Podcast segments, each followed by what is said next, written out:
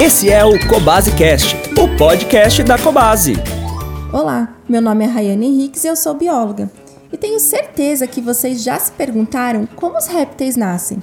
No episódio de hoje do Cobase Cast, vamos conhecer um pouco sobre os diferentes tipos de reprodução desses animais. Bom, vamos começar do início, né? Antes de mais nada, é importante entender quem são os répteis antes de falar de sua reprodução. Eles constituem uma classe de animais vertebrados, tetrápodes e ectotérmicos, ou seja, que não possuem temperatura corporal constante. Os répteis são representados por quatro ordens: Testudines, que são os jabutis, cágados e tartarugas, Crocodília, representado pelos crocodilos e jacarés, Esquamata, que encontramos os lagartos e as serpentes, e por último, o Rhincocephalia, que são as tuataras. Além das características que citei, existe uma especial que é muito importante para começarmos a entender o tipo de reprodução desses animais.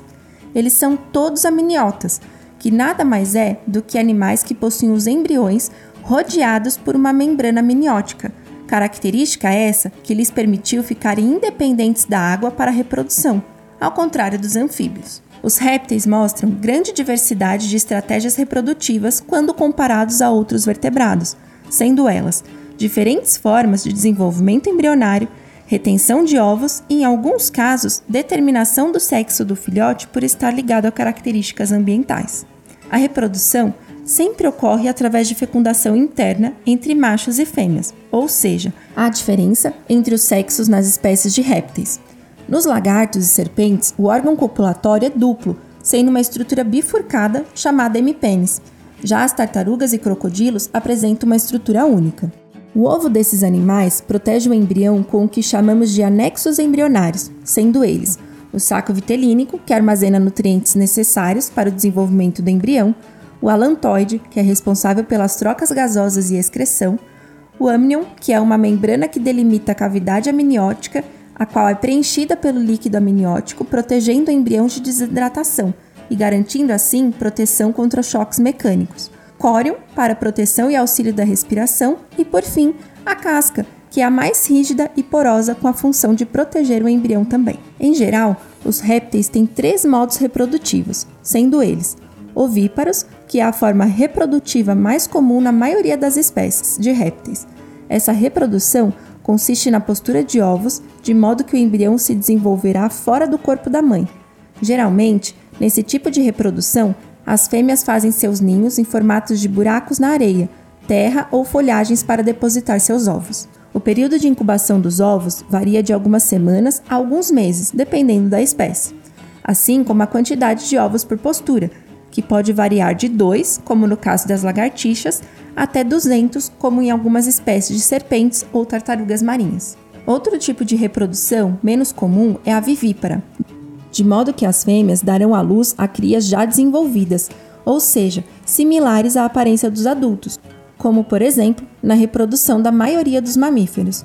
As jiboias e lagartos do gênero Mabuia possuem esse tipo de reprodução. E o terceiro tipo de reprodução é chamado de ovovivíparo e é considerado menos comum nos répteis, visto que essa reprodução foi identificada em algumas espécies de serpentes do gênero Crotalus, e alguns camaleões através de estudo científico. Nessa reprodução, o ovo é posto pela fêmea depois de permanecer um certo tempo do desenvolvimento do embrião dentro do corpo da própria mãe. Como disse, os répteis têm reprodução sexuada, que é quando o macho fertiliza a fêmea, mas existem alguns casos de partenogênese, que é quando as fêmeas não precisam ser fertilizadas para realizar o desenvolvimento de um embrião e dará uma descendência geneticamente exata da mãe. Esse é um tipo de reprodução que pode ocorrer em espécies como a lagartixa espinhosa, lagartos monitores e dragão de Komodo. Vale lembrar que, independentemente do tipo reprodutivo, os filhotes não passam por fase larval, já nascem parecidos com os adultos, porém em tamanhos menores como qualquer filhote.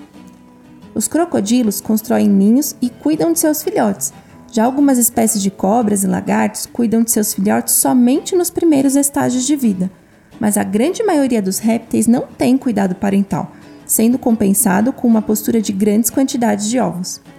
Em algumas espécies, como no caso das tartarugas, características ambientais podem sim influenciar o sexo dos filhotes no período de incubação. Por exemplo, se a temperatura média do Sol durante a incubação no ninho for mais baixa, ou seja, mais fria, sairão a maioria como machos, e se for uma temperatura alta, ou seja, mais quente, sairão como fêmeas.